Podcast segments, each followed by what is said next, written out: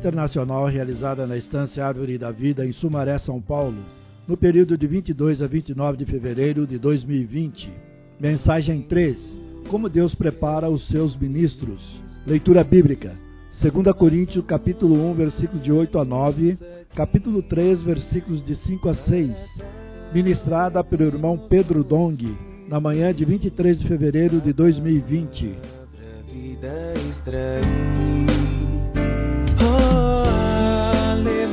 Aleluia, quase ministro. Jamais da letra, mas do Espírito. E dias gloriosos, ontem e hoje, e o Senhor quer fazer grandes coisas entre nós e por meio de nós. Por isso Ele precisa de você como um ministro da nova aliança, Ele precisa de você que deixou todas as coisas por amor do Senhor e por amor do Evangelho. Ele precisa contar com você. E Ele quer te galardoar o galardão do reino. Quando vier o seu reino, você participará da manifestação do reino dos céus. Você reinará juntamente com Cristo. Portanto, esses dias são gloriosos, porque vai definir o seu destino, vai definir onde você passará os mil anos. Quer passar? No choro e ranger de dentes, nas trevas exteriores, ou você quer passar na, na, na, manifestação do reino dos céus, reinando juntamente com Cristo, recebendo a bênção da herança de Deus mil, ano, mil anos antes da maioria dos cristãos. Deus está oferecendo para você nessa conferência esta oportunidade de, de fazer parte desse grupo de escolhidos do Senhor, do grupo dos eleitos do Senhor, que faz parte da seleção de Deus, é melhor que a seleção brasileira de futebol. Quer fazer parte do selecionado de Deus? Ele está convocando você, chamando você, se você estiver disposto a pagar todo o preço para seguir ao Senhor. Você não vai se arrepender. Esta mensagem chegamos na segunda carta de Paulo aos Coríntios, propriamente dita. E nesta carta de 2 Coríntios, nós queremos extrair todos os princípios valiosos contidos nesse livro com respeito em como Deus prepara os seus ministros. Aleluia, irmãos, que Paulo era alguém dotado de muito conhecimento das Escrituras. Gálatas, capítulo 1, dá uma rápida descrição do seu currículo. Capítulo 1 de Gálatas, versículo 13. Porque ouvistes qual foi o meu proceder outrora no judaísmo, como sobremaneira perseguia eu a igreja de Deus e a devastava. E na minha nação, quanto ao judaísmo, avantajava-me a muitos da minha, da minha idade, sendo extremamente zeloso das tradições de meu, meus pais. Agora nós vamos para outro tipo de pano de fundo, de antecedentes de uma pessoa religiosa, de uma pessoa que lutou bravamente pelo zelo das tradições de seus pais, pelo judaísmo, perseguiu a igreja de Deus ferozmente, arrastava homens e mulheres às prisões, consentindo-se na morte deles. Esse era o Saulo de Tarso. Ontem nós falamos um pouco de Pedro. Pedro fazia parte, representante dos galileus. Eles eram pescadores, rudes e letrados, mas Deus conseguiu trabalhar num Pedro impulsivo, precipitado, rápido em fazer as coisas, chegando ao ponto de dizer que todos podem te abandonar, Jesus, mas eu jamais te abandonarei. Antes do galo cantar aquele dia, ele já havia negado o Senhor três vezes. E Deus trabalhou nele. E quando Jesus ressuscitou, mandou dizer aos discípulos e a Pedro. E assim Pedro se tornou um vaso útil demais naquele começo da vida da igreja, da incumbência que Deus encarregou a igreja no dia do Pentecostes, o todo o trabalho do ministério da nova aliança. Deus precisa de você também. Todo o seu passado, tudo que você passou, faz parte do trabalhar de Deus em você. Não reclame de nada. Tudo Deus usa para tornar você um ministro da nova aliança. Seja você não tão estudado como alguns, não fez faculdade, não fez universidade, tem um trabalho mais simples, como você pode ser como um Paulo, letrado, culto, zeloso das tradições, zeloso das religiões, mas Deus também precisa trabalhar em você. Esse zelo natural não serve na obra de Deus. Deus quer trabalhar tanto em um como em outro. E Deus quer você. Deus chama você, porque Ele te escolheu. Ele disse em João 15 para os discípulos que Ele escolheu: Não fosses vós que me escolheste, mas eu vos escolhi a vós outros, para que vades e deis muito fruto, e o vosso fruto permaneça. Aceita? Aceita esse convite? Então, esse Paulo, religioso, zeloso das tradições, ele aprendeu o judaísmo aos pés do mestre Gamaliel. Mas no versículo 11 de Gálatas 1 diz: Faço-vos, porém, saber, irmãos, que o evangelho por mim anunciado não é segundo o homem, porque eu não recebi, nem o aprendi de homem algum, mas mediante revelação de Jesus Cristo. Deus também te revelou. Você tem a revelação de Jesus Cristo, talvez não diretamente de Deus como Paulo, mas foi através dos seus profetas, através de você viver a vida da igreja, participar das conferências, você desfrutar do alimento diário a cada dia. Essa revelação foi sendo desvendada para você. E a palavra foi entrando em você, constituindo o seu ser, nutrindo você, alimentando você, dando direção à sua vida. E você chegou no dia de hoje. Versículo 15: Quando, porém, ao que me separou antes de eu nascer, e me chamou pela sua graça, aprouve revelar seu filho em mim para que eu o pregasse entre os gentios sem detença, não consultei carne e sangue, nem subi para, a Jerusalém para os que já eram apóstolos antes de mim, mas parti para as regiões da Arábia e voltei outra vez para Damasco. Irmãos, esse era o currículo de Paulo. Em primeira, 2 Coríntios,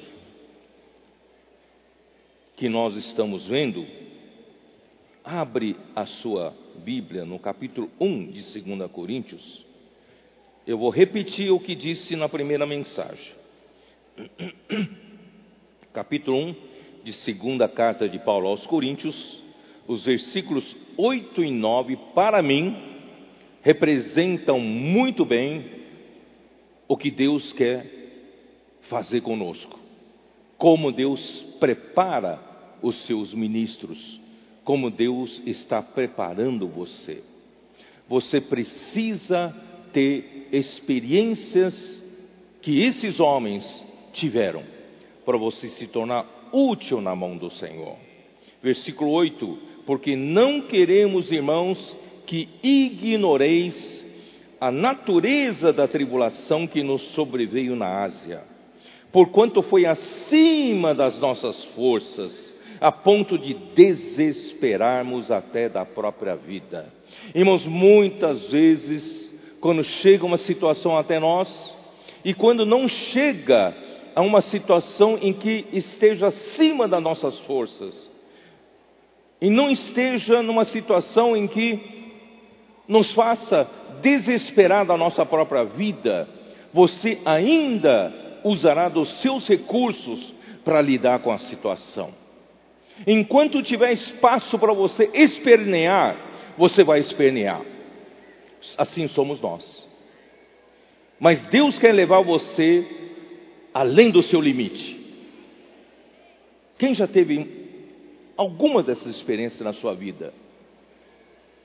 Deus empurrou você a um ponto em que não tem mais saída. É um precipício à frente. E para voltar não tem como voltar. Graças a Deus, essas experiências moldam o ministro da nova aliança porque passa a não mais confiar em si. Porque enquanto tivermos recursos, continuamos a confiar em nós mesmos. Esse é o homem. Mas quando nós não temos mais para onde correr, não temos mais, mais força para vencer a situação, Deus vence por nós. Deus ressuscita os mortos. Deus transforma todo desespero em vitória. Aleluia! Deus quer fazer isso na sua vida, lembre-se bem. Ó Senhor Jesus. Agora vou contar um pouco do contexto antes de eu subir aqui para falar. Ontem à noite, eu já havia preparado um esboço. E ontem à noite eu estava relendo o meu esboço. Eu fiz, capítulo por capítulo, de 2 Coríntios, todos os princípios maravilhosos, preciosos, de como Deus quer trabalhar, como Deus prepara o seu ministro. Enquanto eu preparava, em São Paulo ainda, em preparava isso aí, cada princípio aqui eu vibrava. Falei, é exatamente isso que nós precisamos. Aí chegava em outro capítulo, esse princípio é maravilhoso. Queimava dentro de mim esse fogo para poder passar esse encargo para vocês. De capítulo em capítulo, tem pepitas de ouro, tem princípios preciosos para Deus nos transformar em um ministro de Deus. Mas ontem à noite, quando comecei de novo a reler isso, capítulo por capítulo, tanta coisa, queimava o meu coração. Mas, pensei, se eu estivesse trabalhando com um grupo menor de pessoas, estivesse preparando um aperfeiçoamento para esse grupo de pessoas, talvez isso funcionasse. Como um, um estudo bíblico, como passar os princípios, mas eu pensei, se eu passar todos esses pontos para esse público geral como vocês, aí eu fiquei pensando, talvez alguns irmãos vão se tornar, vão, vão, vão achar entediante demais, maçante demais, ponto por ponto, princípio por princípio, embora seja a nossa necessidade, mas eu pensei, está faltando alguma coisa. Eu estava no desespero ontem à noite. Enquanto vocês já estavam dormindo, eu estava desesperado. Falei, Senhor, o que passar para os irmãos? É a tua palavra que faz a obra, não é a minha. Não é fazer um estudo bíblico com os irmãos que vai fazer a obra de Deus. Todos os princípios são bons, são maravilhosos, mas Senhor, o Senhor tem que fazer, o Senhor tem que falar. Eu não tinha solução à noite. Eu fui dormir preocupado. Às duas da manhã, entre duas às três, o Senhor me acordou. Eu estava preocupado. Aí o Senhor começou a brilhar alguma luz. Aí hoje de manhã, clareou o dia. Eu falei, é isso aí. Irmãos, não nos interessa meramente passar os pontos doutrinários para vocês. Nós queremos que essa palavra produza um trabalho que dure no seu coração uma palavra que transforme você, uma palavra viva que possa mexer com você. Então vou dizer o que é.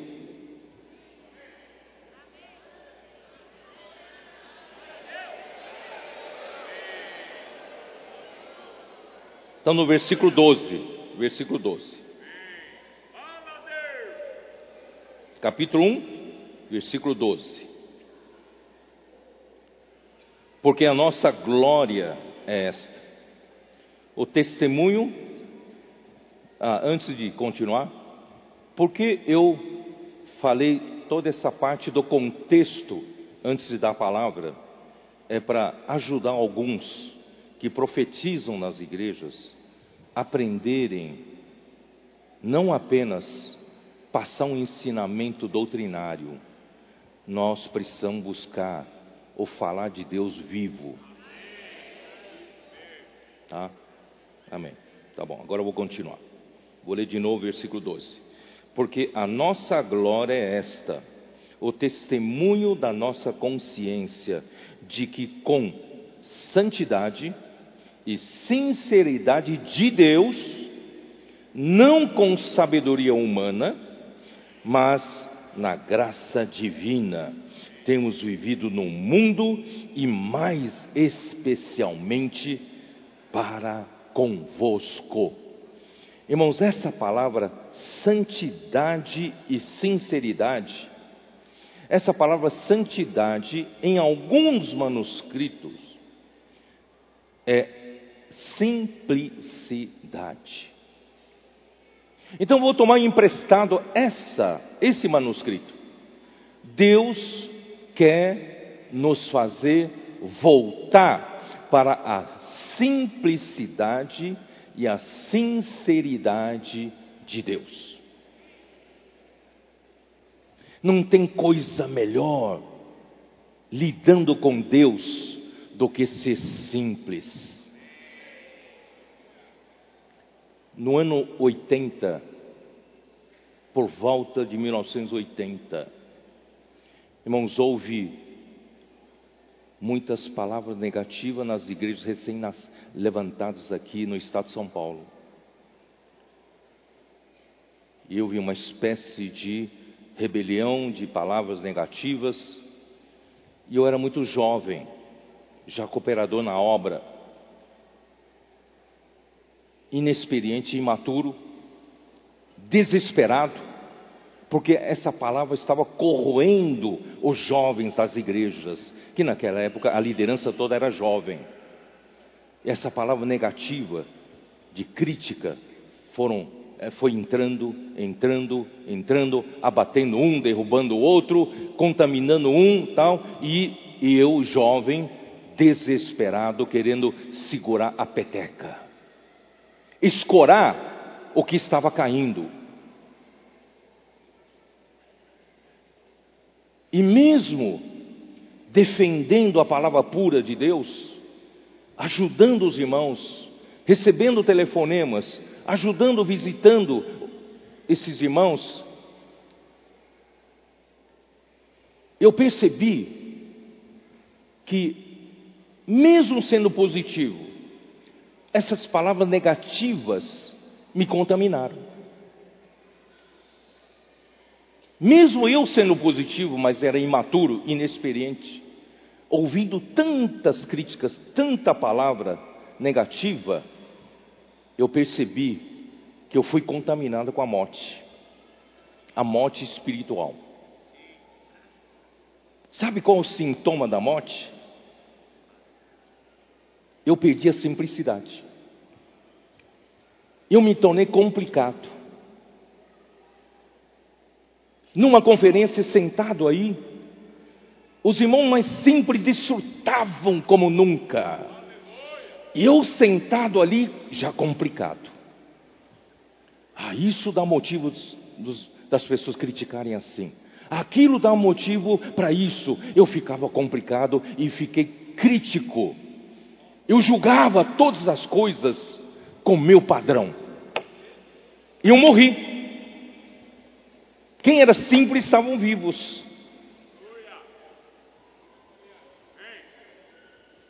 Não queira se contaminar com palavras negativas. É horrível, horrível para você se livrar do efeito da morte.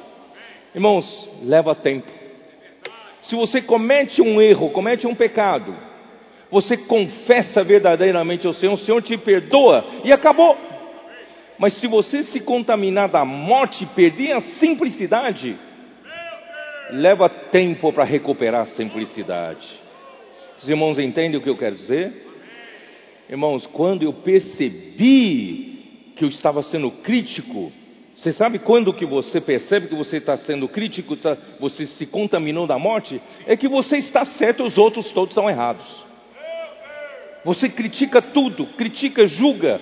Os irmãos estão na sua frente, como eles dão direção à obra, você começa a criticar tudo, porque você perdeu a simplicidade. Irmãos, eu comecei a pedir desesperadamente para o Senhor: Senhor, me restaura a minha simplicidade. Não quero viver nessa complicação, não quero viver aqui julgando tudo, criticando tudo. Eu quero ter a simplicidade que eu tinha antes. Levou tempo, levou tempo, mas irmãos, eu recuperei a minha simplicidade. Quando eu recuperei a minha simplicidade, disse para o seu Senhor: nunca mais quero ser complicado. Para com Deus, seja simples.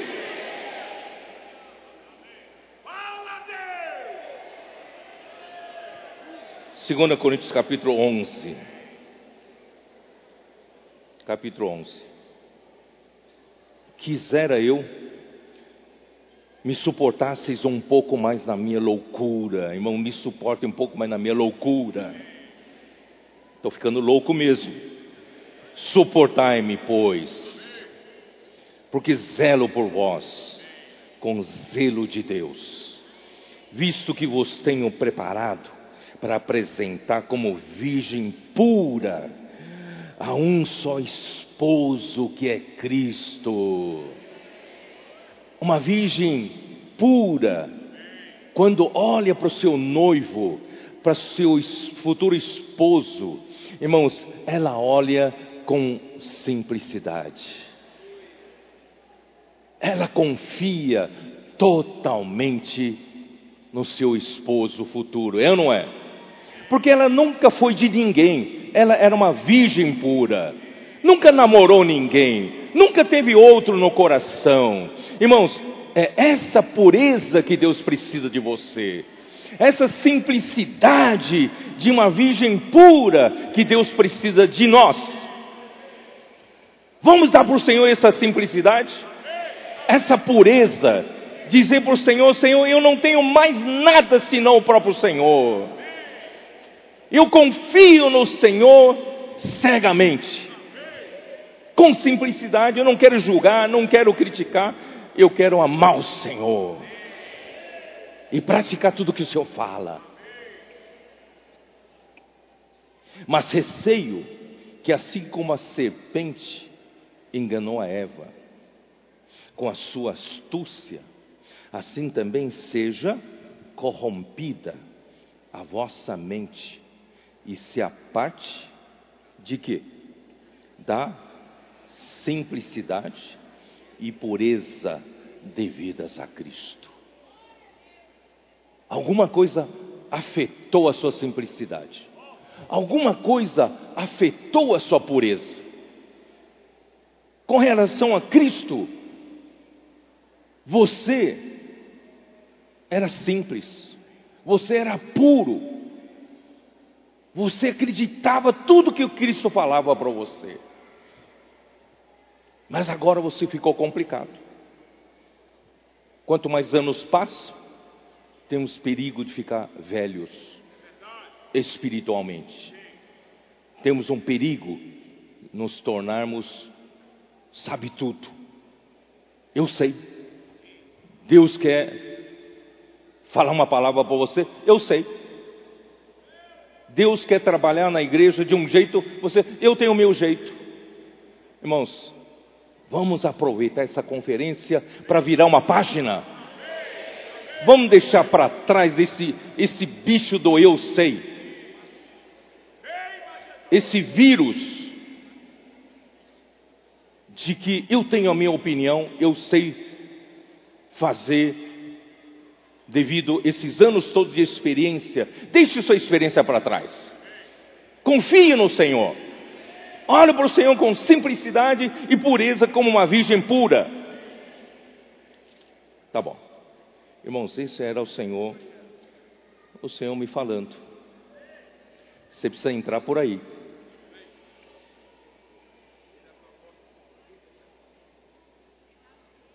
No jardim do Éden, quando Deus criou o homem. Como ele criou o homem? Quem se lembra? Gênesis capítulo 1, versículo 26. Muito conhecido pelo, principalmente pela velha guarda. Quando eu falo velha guarda, eu aponto para lá, né? Porque muitos deles estiveram naquele tempo. Não estou dizendo que eles estão velhos, tá? Graças ao Senhor, muitos deles são muito jovens muito renovados. Aleluia!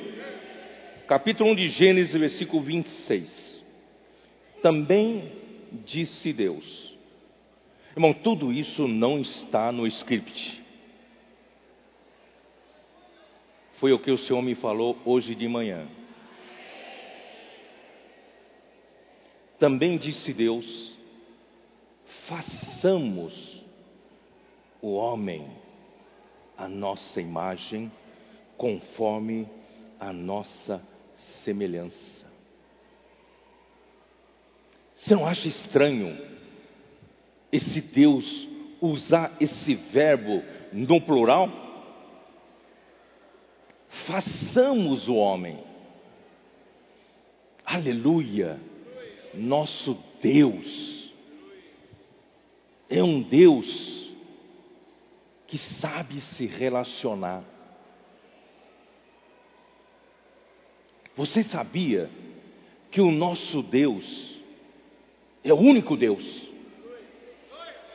Só existe um só Deus.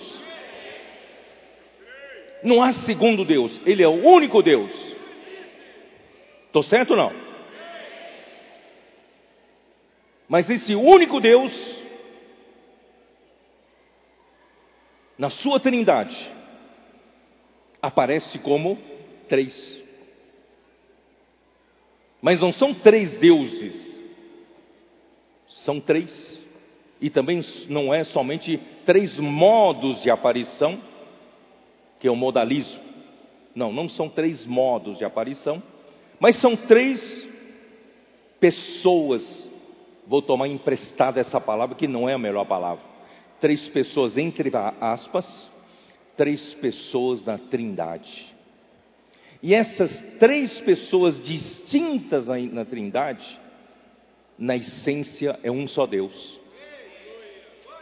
Em vida, na essência, é um só Deus.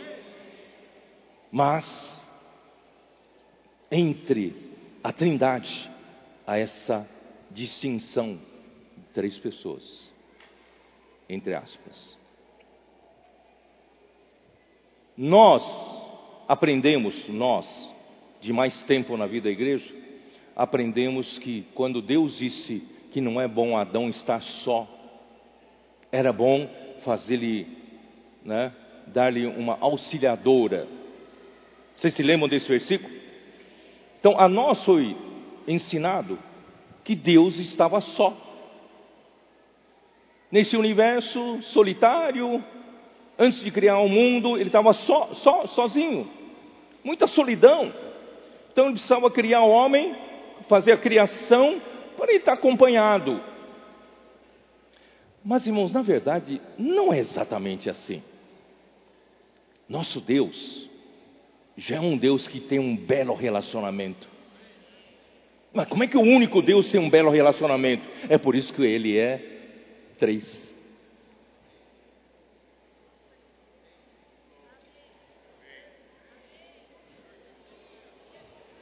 Acho que nunca passou pela sua cabeça isso.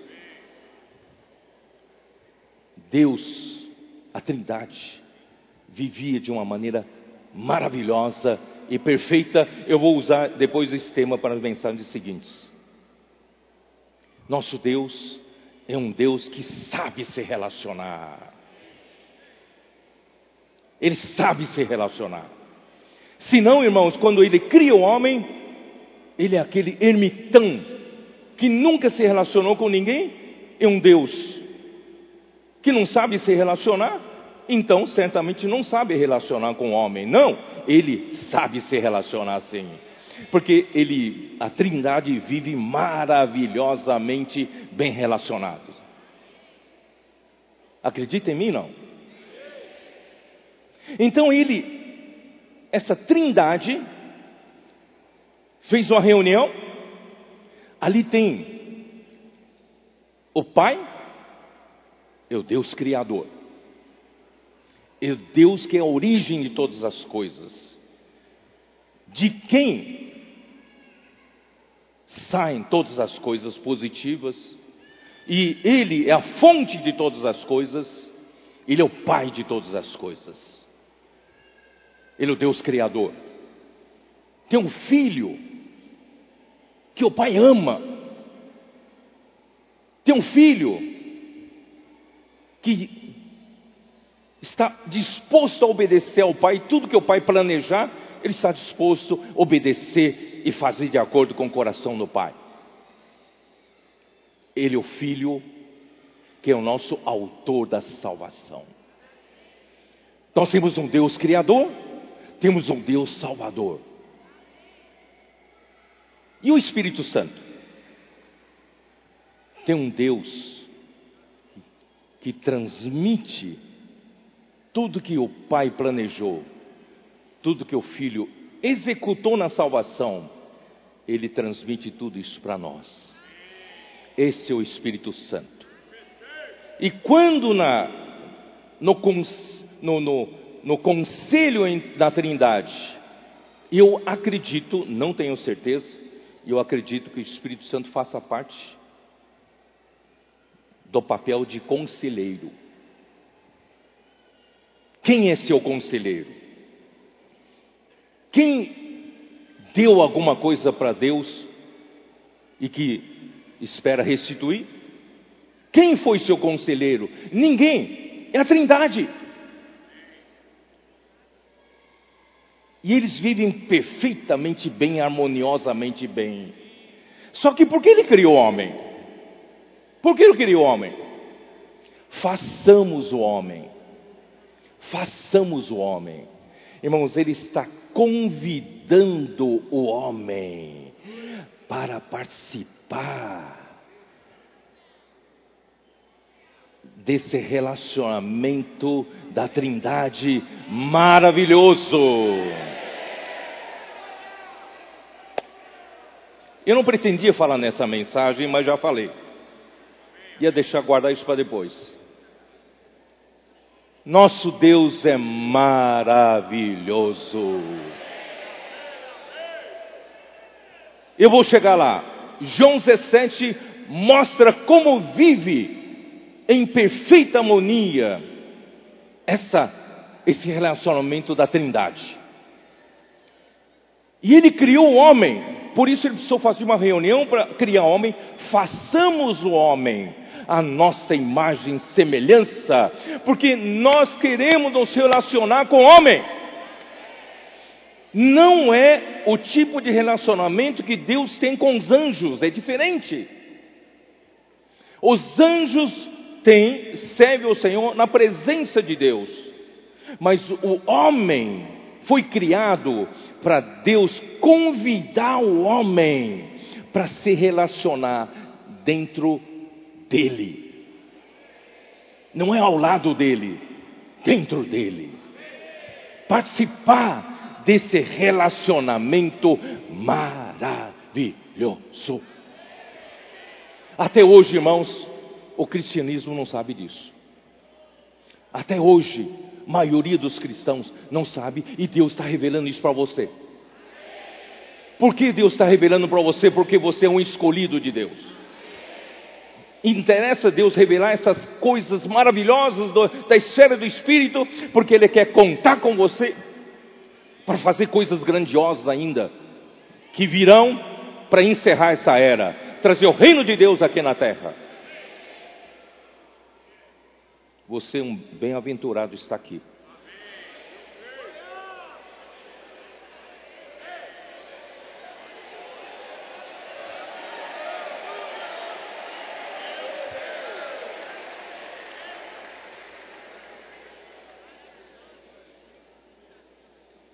Por isso que quando fez o homem, ele fez diferentemente de qualquer outra criatura. Gênesis 2:7 fala que ele fez o homem, o corpo do homem, do pó da terra. Mas esse corpo de barro, de terra, do solo, ainda era inerte, não tinha vida. Então, essa não é propriamente a criação do homem, a criação do corpo, porque o corpo era uma coisa morta, inerte. Mas na criação do homem, propriamente dita, veio do sopro de Deus. Quando o Deus eterno soprou para dentro daquele barro terreno, do pó da terra, algo espiritual, algo eterno de Deus entrou naquele corpo terreno. E o homem passou a ser uma alma vivente. O espírito do homem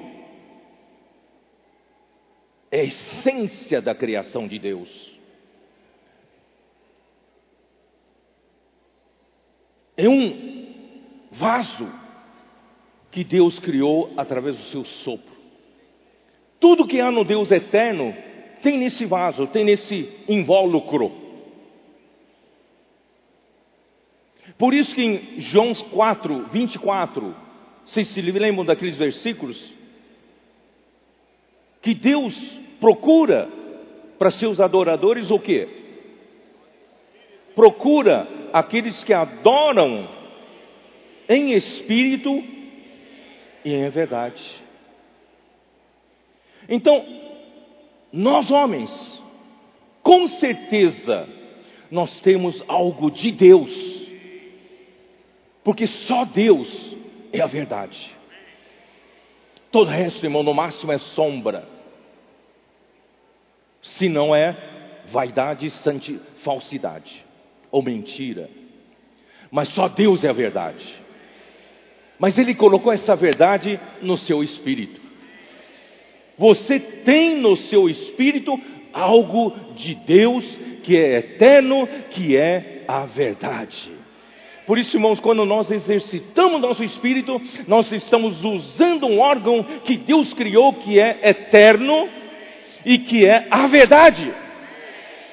Único ponto que com segurança eu posso dizer que eu tenho a verdade é no meu espírito. Mas a minha alma, porque Deus criou alma? A alma é a nossa pessoa, é a nossa personalidade, é a nossa identidade. E Deus fez questão de criar uma alma diferente da outra. Você é único nesse universo. Não há dois você nesse universo. Você é único. Como Deus consegue fazer isso? Só Deus mesmo. Não tem uma impressão digital igual a outra. Deus fez você único. Porque Deus quer ganhar você. Você não é um número. Você não é, não faz parte apenas das 100 ovelhas. Você é uma ovelha que se perdeu, Deus foi lá e buscar. Você é você. Por isso não diga eu não sou escolhido. Deus deve estar decepcionado e desapontado comigo de tudo que eu fiz, todo o meu passado.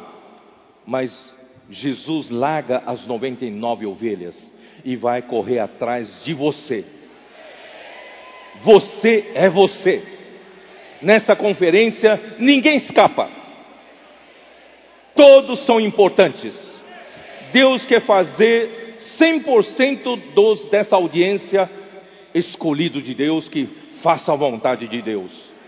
E tantos outros milhares que estão ouvindo essa transmissão ao vivo. E depois as mensagens gravadas e disponíveis pelo Instituto Vida para Todos.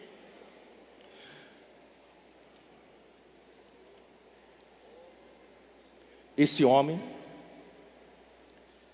precisa, a partir do seu espírito, que Deus possa trabalhar na sua alma. A sua alma precisa cada vez mais se encher desse Deus. Para termos relacionamento verdadeiro com esse Deus, tão pleno como a Trindade tem, nós precisamos nos encher 100% dessa plenitude de Deus em nós. Então a nossa alma precisa ser trabalhada, a nossa alma precisa ser transformada, a nossa alma precisa de Deus, a nossa alma precisa de santidade de Deus, a nossa alma precisa da glória de Deus, a nossa alma precisa da unidade de Deus, precisa da justiça de Deus e da verdade, a realidade de Deus. Vocês estão percebendo? É para isso que o homem foi criado. Eu sou louco. Estou ficando louco. Ou já fiquei louco. Aí que aconteceu com esse homem? Veio a serpente. A serpente sagaz. Dá uma olhada no capítulo 3 de Gênesis. Mais sagaz que todos os animais selváticos que o Senhor tinha feito e disse à mulher: É assim que Deus disse: Não comereis de toda árvore do jardim, vocês sabem que a primeira estratégia do diabo para tirar, perdão, para tirar de você a sua simplicidade e pureza devidas a ele, é colocar dúvida em você quanto à palavra de Deus. Deus disse para não comer da árvore do conhecimento do bem e do mal. Mas Satanás, ardilosamente, perguntou assim: É assim que Deus disse: Não comereis de toda a árvore do jardim. Veja a artimanha de Satanás. Leva então a Eva a raciocinar. Quando você quer raciocinar de uma forma autônoma, sem a proteção e cobertura de Deus, você já está sujeito a complicação. Você devia dizer assim: Olha, pergunta para Deus, eu não sei, eu só, só sou obediente à Sua palavra. Eu só sei que Deus disse para não comer dessa árvore, acabou. Não questiono, não quero saber do resto. Irmão, seja simples. E a Eva que aconteceu? Eva, aí A serpente disse à mulher: É certo que não morrereis. Porque Deus sabe que no dia em que dele comerdes, se vos abrirão os olhos.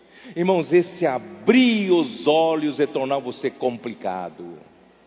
Abrir os olhos, você perde a simplicidade e pureza devidas a Cristo. Esse abrir os olhos faz você, dá a você capacidade de crítica, de julgamento. Você não precisa mais de Deus. Sereis conhecedores do bem e do mal. Irmãos, todos nós nos tornamos conhecedores do bem e do mal por conta da Eva, por conta de Adão. Eles comeram e esse mal passou para todas as gerações. Todos pecaram. Por causa da transgressão de um só homem. Irmão, o pecado entrou no mundo, e a morte entrou no mundo, e a morte passou para todos os homens, porque por causa da transgressão. E a Eva, realmente, depois de ter ouvido essas palavras, ela viu que a árvore era boa para se comer. A árvore que Deus disse para não comer é boa para se comer, agradável aos olhos, e a árvore era desejável para dar entendimento, já que Deus quer me, me privar de entendimento, eu quero ter entendimento fora de Deus, fora de Deus. Tomou-lhe do fruto, comeu e deu também ao marido, e ele comeu. Versículo 7, o resultado: abriram-se então os olhos de ambos, e percebendo que estavam nus, cozeram folhas de figueira, fizeram cintas para si. O homem comeu da árvore que lhe dá o discernimento do bem e do mal. O homem adquiriu a capacidade de julgamento do que é certo do que é errado. O homem passa a ter a sua própria justiça, cozendo folhas de figueira e fizeram cintas para si por causa da sua nudez. O homem passou a ter regras para si, pelo conceito que ele tem agora do certo e do errado.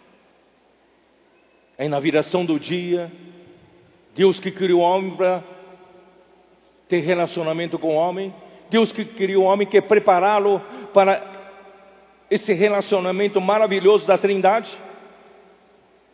Não achou o homem. Adão, onde você está? Será que Deus realmente não sabia onde ele estava? Adão se escondeu de Deus. Leia os versículos. Quando ouviram a voz do Senhor Deus, que andavam no jardim pela viração do dia, esconderam-se da presença do Senhor Deus, o homem e sua mulher, por entre as árvores do jardim. E chamou Deus ao homem e lhe perguntou: Onde estás?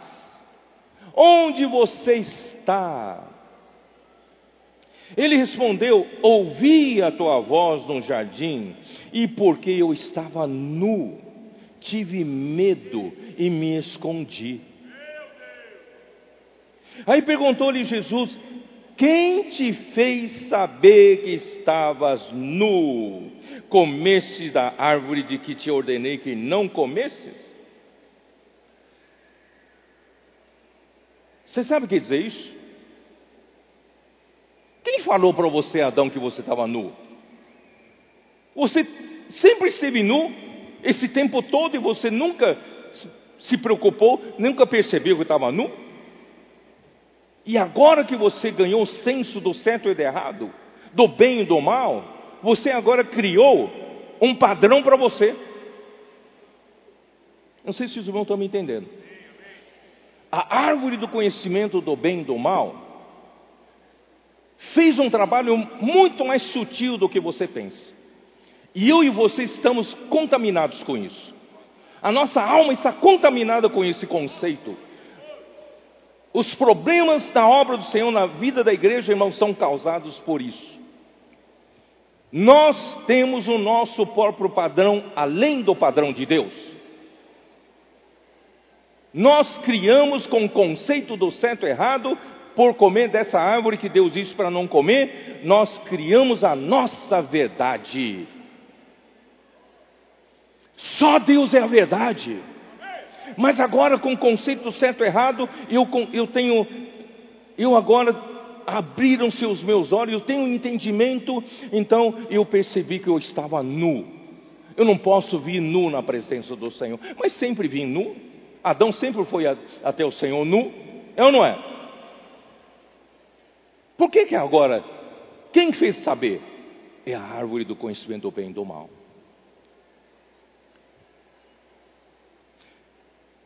Como metáfora, me entendam, não literalmente como metáfora. Todo homem precisa estar nu diante do Senhor. Não sei se vocês estão me entendendo. Todo homem precisa estar aberto, aberto para o Senhor, exposto ao Senhor, sem a sua própria justiça, sem a sua própria verdade. Que o Senhor restitua a simplicidade a nós que perdemos na árvore do conhecimento do bem e do mal. Sejamos simples, irmãos. Adão e Eva se pautavam em que para andar certo? Se pautavam simplesmente na palavra de Deus. O que a palavra de Deus disser era o certo, era o bem. Mas agora, com a queda, eu tenho na minha alma uma coisa chamada vida da alma. E essa vida da alma adquiriu o conceito do certo e errado. Eu tenho a minha verdade. Por isso é tão fácil eu julgar os outros, criticar os outros, porque eu tenho a minha verdade, que eu adquiri ao, ao comer do conhecimento do bem e do mal. Então, irmãos, aí complicou tudo na obra do Senhor, nós acabamos nos tornando estorvo para Deus.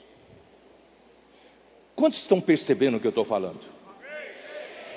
Eu não sei se todos vão entender, mas espero que Deus abra os seus olhos com entendimento espiritual. Não que não abrir seus olhos pela árvore do conhecimento do bem e do mal. Não é pelo conhecimento. Tal qual eu sou Venha ao Senhor tal qual você é. Não revista de nenhuma folha de figueira. Não revista da sua justiça. Não vem diante do Senhor com a sua verdade. Portanto, irmãos, quem quer ser ministro da nova aliança, precisa se livrar dessa vida da alma. Precisa se livrar desse homem natural que tem a sua própria verdade além da verdade de Deus. Que tem o seu próprio, a sua própria referência, a sua própria justiça virou sua própria referência. Mas irmãos, vamos voltar ao princípio. Ó oh, Senhor Jesus, eu quero voltar a ser essa virgem pura, voltar à simplicidade e pureza devidas a Cristo não quero continuar vivendo nesse velho homem, essa alma caída. Não quero continuar vivendo, ó Senhor, fazendo a tua obra, te ajudando com essa alma que está cheia de conceito do certo e errado. Eu só vou atrapalhar. Por isso, irmãos, os ministros da nova aliança precisam passar pela cruz. A cruz não é para alisar o seu velho homem a cruz não é apenas. Tem gente que entende a cruz é só sofrimento. Tem gente que se caba dos seus sofrimentos, cheio de alma. Eu tenho um parente que, ao morrer, antes de morrer, escreveu uma biografia dele. E descreveu todo o sofrimento que passou na vida por seguir ao Senhor tal. Mas eu li aquele, aquele livro que esse parente escreveu, irmão, quando você lê, cheio de sofrimento, parece humildade, mas você vê o ego muito forte ali.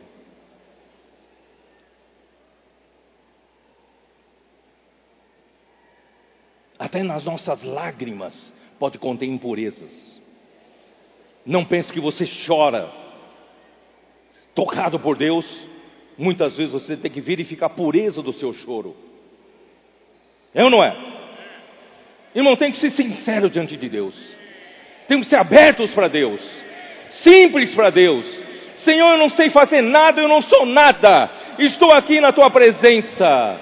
Senhor Jesus, que faço? Qual é a tua palavra para mim? Qual é a tua direção? Ó oh, Senhor Jesus, eu quero retornar a essa simplicidade e pureza devidos a Cristo. Por isso que os ministros da nova aliança, voltando lá para 2 Coríntios, eu vou lá para capítulo 4 já, vou pular, pular um pouco. Eu não vou, não vou usar minha, meu esboço, tá? O meu esboço. Capítulo 4, versículo 7.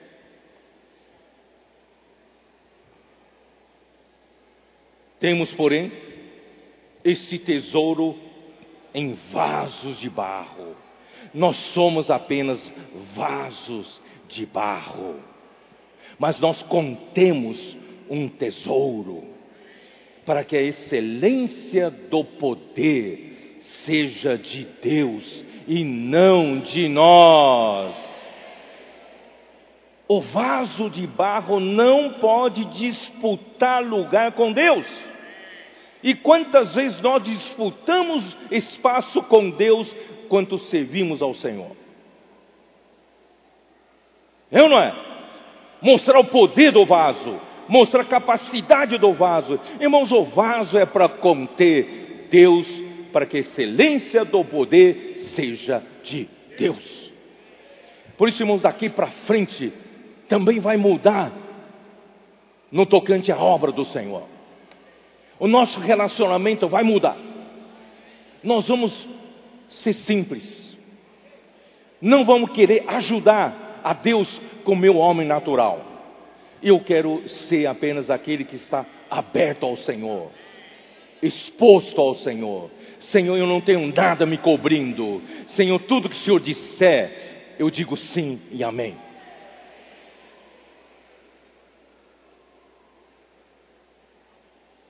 Dá para praticar isso não? Dá para praticar? Espero que com os anos de igreja você não tenha se tornado complicado. Então essa conferência é para nos descomplicar. Vamos sair daqui como crianças. Espero vocês, oxalá que todos vocês ficassem loucos como eu.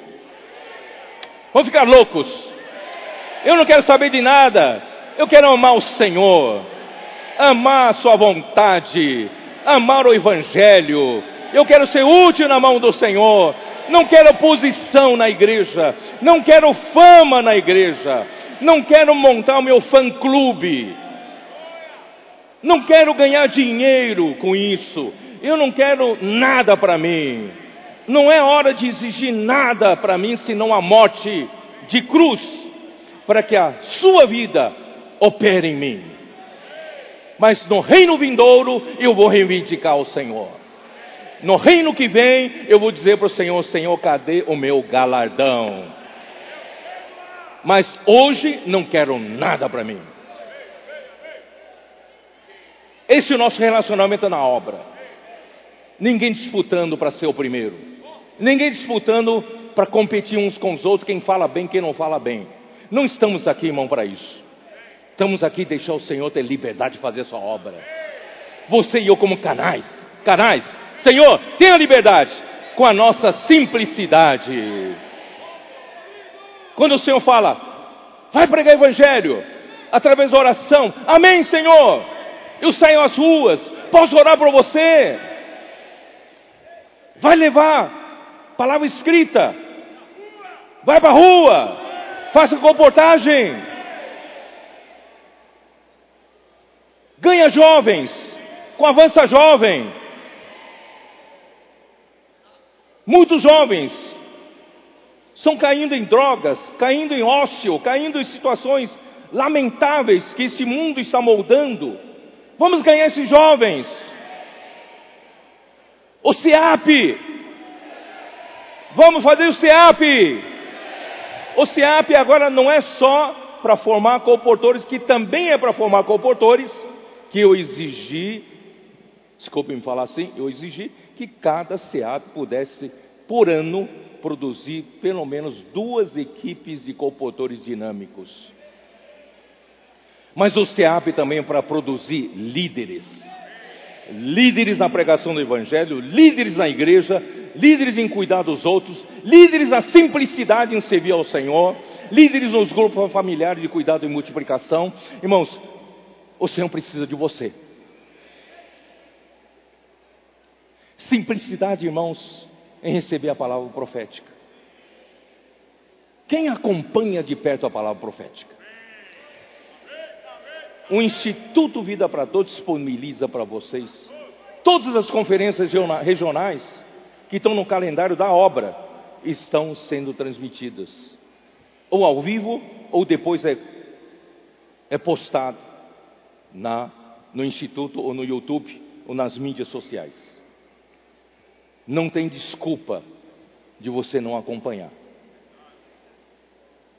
Às vezes eu temo que os irmãos líderes não estejam acompanhando. Eles falam para os outros, mas eles não precisam. Porque eles já sabem demais. Irmãos, vamos voltar tudo para a simplicidade. Todos nós precisamos voltar para a simplicidade. Senhor, onde está a tua palavra? Onde está o teu falar hoje? Tudo que o Senhor falar hoje, Senhor, eu quero dizer amém eu quero praticar com simplicidade, eu não quero ficar indagando, procurando defeitos e furos na palavra, eu quero dizer sim, Senhor. Por isso que Paulo fala assim: em tudo somos atribulados, no versículo 8 do capítulo 4. Em tudo somos atribulados, porém não angustiados. Porque o objetivo de Deus, quando nos manda tribulação, irmãos, não é para nos abafar. Não é para nos colocar num ponto sem saída. Nós temos sempre uma saída para cima. Perplexos, porém não desanimados. Às vezes em situações que nos deixam perplexos, mas irmãos, nunca o Senhor nos deixou desanimar. Irmãos, até hoje eu estou motivado. Cada dia que passa, estou mais motivado. O Senhor nos deu esse ministério. Tendo esse ministério, não desanimamos. Você é assim? Quem aqui está desanimado? Quem veio desanimado para essa conferência? É porque você não viu esse ministério que você tem. Tendo esse ministério, você não vai ficar desanimado. Você vai viver motivado, energizado, loucos. Se enlouquecemos é para Deus. Se conservamos juízo é para os homens. Mas eu quero ficar um pouco louco diante de vocês que vocês entendem. Ó oh, Senhor Jesus, perseguidos, porém não desamparados. Deus sempre nos ampara. Abatidos, porém não destruídos. Às vezes somos derrubados por uma situação, por uma perseguição, mas nunca somos destruídos, porque nós somos ministros da nova aliança. Levando no corpo o morrer de Jesus. Levando no corpo o morrer de Jesus, para que também a sua vida se manifeste em nosso corpo. Irmãos, o morrer de Jesus mata todos os gemes da árvore do conhecimento do bem e do mal, do bicho do já sei, do bicho de que eu tenho um padrão próprio, eu tenho a verdade própria, além de Deus, irmãos, Deus quer matar tudo por na cruz. Deus quer nos usar, irmãos, em ressurreição.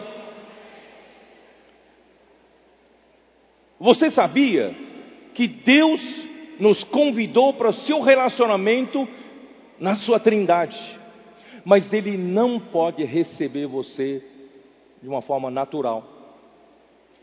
Ele precisa encher você com a plenitude de Deus. As realidades divinas precisam encher você.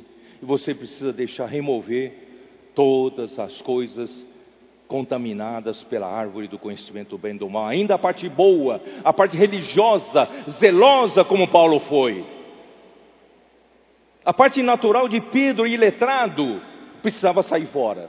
E a parte culta de Paulo também precisava morrer. É ou não é? E o Senhor quer usar você depois de passar pela morte. Tem situações na sua vida da igreja que você se sente injustiçado. Irmãos, eu não gosto disso. Que tem irmãos que é, ele se julga injustiçado numa igreja, ele se julga não poder, né, uh, ter boa comunhão com os outros que servem, ele foge e vai para outra cidade. Alguém que não tem uma situação normal, na sua igreja de origem, ele pode ir para onde for, ele está errado. Ele precisa estar certo com a sua igreja de origem. A não ser que a igreja de origem realmente tem problema. Os irmãos estão me entendendo? Não é por um problema pessoal. Se é por um problema de caráter pessoal, você precisa se acertar. Você precisa aprender -se a se sujeitar aos irmãos que estão à frente naquela igreja. E eu aprendi isso, irmãos, quando eu era muito jovem. O próprio presbítero da igreja disse para os jovens que eu servia, de que eu tinha, era, tinha ambição, queria colocar a igreja no meu bolso. E quando eu voltei de viagem, de uma viagem do treinamento nos Estados Unidos, voltei de viagem, os jovens que eu servia falaram para mim, Pedro, não sabemos como fazer. Nós conhecemos seu coração, conhecemos você, mas esse irmão presbítero falou que você quer, tem ambição, quer colocar a igreja no seu bolso. Fala alguma coisa, nós vamos fazer o que você falar. Em outras palavras, se você falar, vamos rebelar, eles, vão, eles irão se rebelar. Eu falei, não. A igreja é maior do que eu. A igreja é a igreja. Mas é fácil falar. E aquela noite quase não dormi. Eu fui diante do Senhor, Senhor, que alternativa o Senhor me dá? O Senhor me falou: vocês têm três alternativas. Primeira alternativa é liderar uma rebelião. Eu nunca vi alguém que tomou esse caminho se dar bem. Nunca vi. Segunda alternativa é você, no seu homem natural, mostrar para o, o presbítero e todo mais que você não tem ambição pela obra. Que como é que você vai mostrar? Senta lá no fundo, não se preocupa mais com a igreja, só para provar que você está certo. Isso também é cultivar a vida da alma. E esse caminho muitos tomaram. E o terceiro caminho qual é, Senhor? Para onde vou? O Senhor fala, falou para mim: o terceiro caminho é submeter-se a esse presbítero do jeito que ele falou. Irmãos, eu, eu aprendi a me submeter. De coração, não é só de boca. Eu comecei a cooperar bem com esse presbítero. Comecei a me submeter, obedecer. Irmãos, de pouco tempo depois, um, dois, três meses, esse irmão conheceu meu coração. Irmãos, abriu tudo.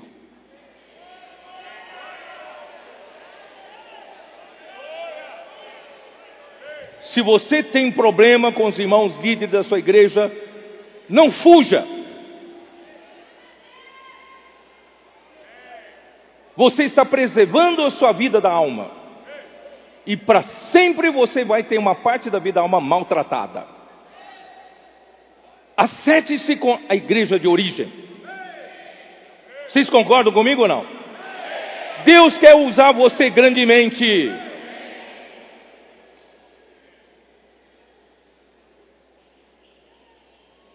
Em 2012, nunca contei essa história publicamente. 2012. Irmão Donk, Talvez o Espírito usou o irmão Doug para me provar.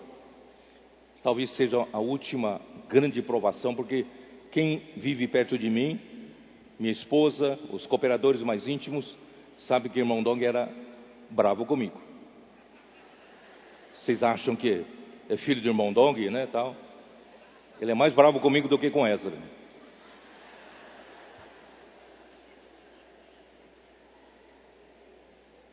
E o Espírito, através dele, me deu último, última aprovação em 2012, em Foz do Iguaçu.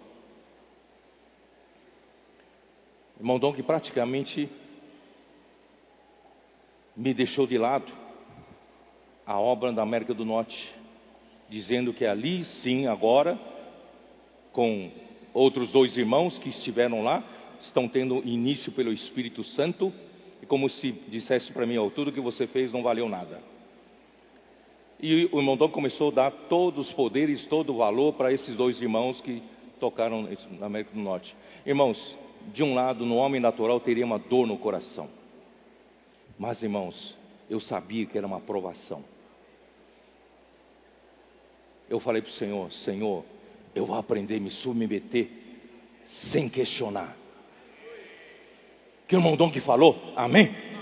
Está falado. Sem questionar. Simplicidade. Singeleza. Sinceridade Não deu alguns anos, poucos anos. Mondongo voltou, falou para o Rivelino, Rivelino, a obra nos Estados Unidos, na América do Sul, América do Norte, Pedro é o líder, tá? Ele vai liderar a tua obra. Eu não falei nada, não fiz nada. Não precisa, irmão, reivindicar por você. Tome a lição de cruz. Deixe morrer aquele homem complicado, que quer posição, que tem conceito de posição. Irmãos, nós não queremos nada disso para nós. Nós somente queremos que a obra do Senhor avance e que nós possamos amadurecer nessa nova fase da, da igreja, da obra de Deus tão maravilhosa. Vocês não estão gostando dessa nova fase? A partir dessa conferência, nós vamos ainda virar mais uma página nós vamos para outro ciclo. Acreditam ou não? Nosso relacionamento vai mudar. Ninguém disputando o primeiro lugar, ninguém competindo ninguém, todos amando uns aos outros, humildes, servindo uns aos outros. Irmãos, é isso que Deus quer entrar entre nós, fazer entre nós e nos manter na simplicidade. Nós somos a Virgem pura. Somos a virgem pura desposada a um só marido, que é Cristo. Ele não quer uma virgem que olha para fulano e olha para ciclano. Já pensou você tiver uma noiva que olha para o homem aqui, olha para o rapaz bonito, o, loiro ali e tal? A posição, eu estou falando, estou falando de pessoa, estou falando de posição, de complicação na obra, de subir na vida, coisas desse tipo. Irmãos, Ele quer tão somente que a gente vá diante de Deus, sem se preocupar que nós estamos nus. Senhor, estou aberto para Ti. O Senhor me conhece, tal qual eu sou. Eu só quero ser útil na ressurreição. Para finalizar, eu quero dizer o seguinte para vocês: tudo que Deus quer produzir na criação do mundo material, do mundo físico, não é alguma coisa física. Deus quer extrair dessa criação, desse mundo físico, extrair alguma coisa da esfera de Deus, alguma coisa da esfera espiritual, da esfera celestial, da esfera eterna. Lembre-se do que eu falei. Por isso, quando Deus criou o homem, soprou no homem.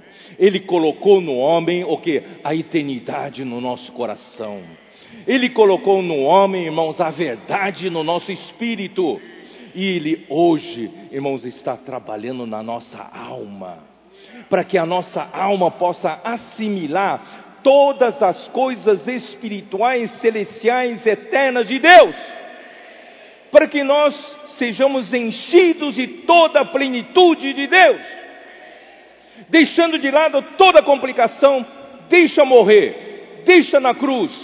Irmãos, se alguém quer seguir após mim, Mateus 16, 24.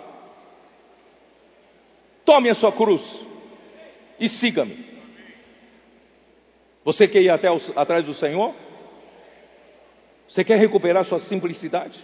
Sua utilidade na mão do Senhor? Irmãos, é tomar exemplo de Jesus, tomar a cruz e seguir ao Senhor. Sabe o que vai acontecer? Seguindo esse caminho, parece ser caminho de sofrimento, de tribulação. Na verdade, é um caminho de libertação e livramento.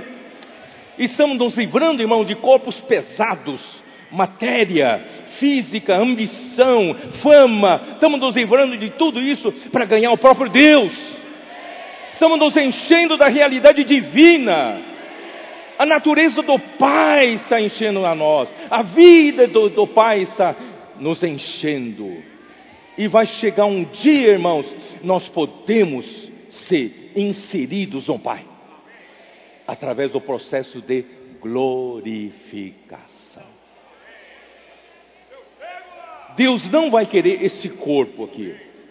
Deus quer o que esse corpo produz da área espiritual eterna. Então, irmãos, eu já tenho 70 anos, como eu já disse, eu quero aproveitar os anos que ainda restam, que o Senhor possa trabalhar, trabalhar em mim aquilo que ainda falta ganhar em mim aqui dentro, porque esse corpo vai embora. Mas o que Deus quer é algo espiritual, algo celestial, algo eterno que está sendo produzido aqui dentro. Portanto, a fachada nada vale, o que vale é o interior.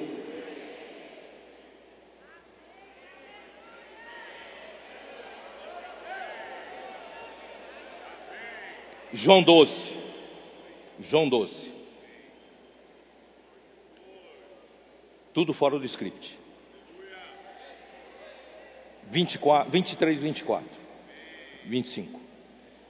Respondeu-lhe Jesus: É chegada a hora de ser glorificado o Filho do Homem, é chegada a hora. Em verdade, em verdade vos digo: se o grande trigo caindo na terra não morrer, fica ele só. Mas se morrer, produz muito fruto. Quem ama a sua vida, perde-a. Mas aquele que odeia a sua vida, neste mundo, preservá-la-á para a vida eterna. Quem, se alguém me serve, siga-me, e onde eu estou, ali estará também o meu servo. E se alguém me servir, o Pai honrará. 1 Coríntios 15 para terminar. 1 Coríntios 15. Ó Senhor Jesus versículo 36. Insensato. O que semeias não nasce, se primeiro não morrer. E quando semeias, não semeias o corpo que há de ser, mas o simples grão, como de trigo ou de qualquer outra semente. Mas Deus lhe dá corpo como lhe aprouve dar a cada uma das sementes o seu corpo apropriado. Tá? Agora vou para versículo 42. Pois assim também a ressurreição dos mortos. Semeia-se o corpo na corrupção, ressuscita na incorrupção. Irmãos, esse corpo é para ser usado para a gente semear, semear, semear, mas não, não semear para o material não semear para ganhar mais dinheiro, não semear para ter mais conforto, ganhar mais posição, mais ambição, não semear nesse sentido, mas semear para colher na incorrupção. Os irmãos entendem? Eu não quero perder o meu tempo, irmãos, para semear para ganhar as coisas dessa terra. Eu quero usar para semear para ganhar as coisas da vida eterna. Onde eu estou? Semeia-se em desonra ressuscita em glória. Irmãos, isso aqui é desonra, mas irmãos, esse, esse corpo de desonra vai me levar para ganhar glória. Semeia-se em fraqueza, sempre em fraqueza, sendo levados né, o morrer de Jesus, levado à morte, entregues à morte todo o tempo, em fraqueza, mas ressuscita em poder. Semeia seu corpo natural, ressuscita um corpo espiritual. Se há corpo natural, há também um corpo espiritual. Pois assim está escrito: o primeiro homem, Adão, foi feito alma vivente, o último Adão, porém, é espírito que dá vida. Mas não é o primeiro o espiritual, e sim o natural, e depois o espiritual. É sempre o segundo. O primeiro homem formado da terra, o terreno, mas irmão, nós precisamos usar o primeiro homem para produzir o segundo. Vocês estão me entendendo? Usa o primeiro para produzir o segundo. Adão te deu o primeiro homem, mas Cristo te dá o segundo. Como foi o primeiro homem o terreno, assim tais também os demais homens terrenos complicados, críticos, não simples, e como é o homem celestial, que é simples, sincero diante de Deus, obediente a Deus, tais também os celestiais. E assim como trouxemos a imagem do que é terreno, devemos trazer também a imagem do celestial. Entenderam o recado? Não escolha a glória hoje. Escolha semear em desonra. Você vai colher na honra. Tem um hino que fala assim, como é que é? Se morrer de trigo. Dá para tocar? Dá para? Vamos cantar? Vamos cantar? Vamos ficar de pé? Vamos cantar?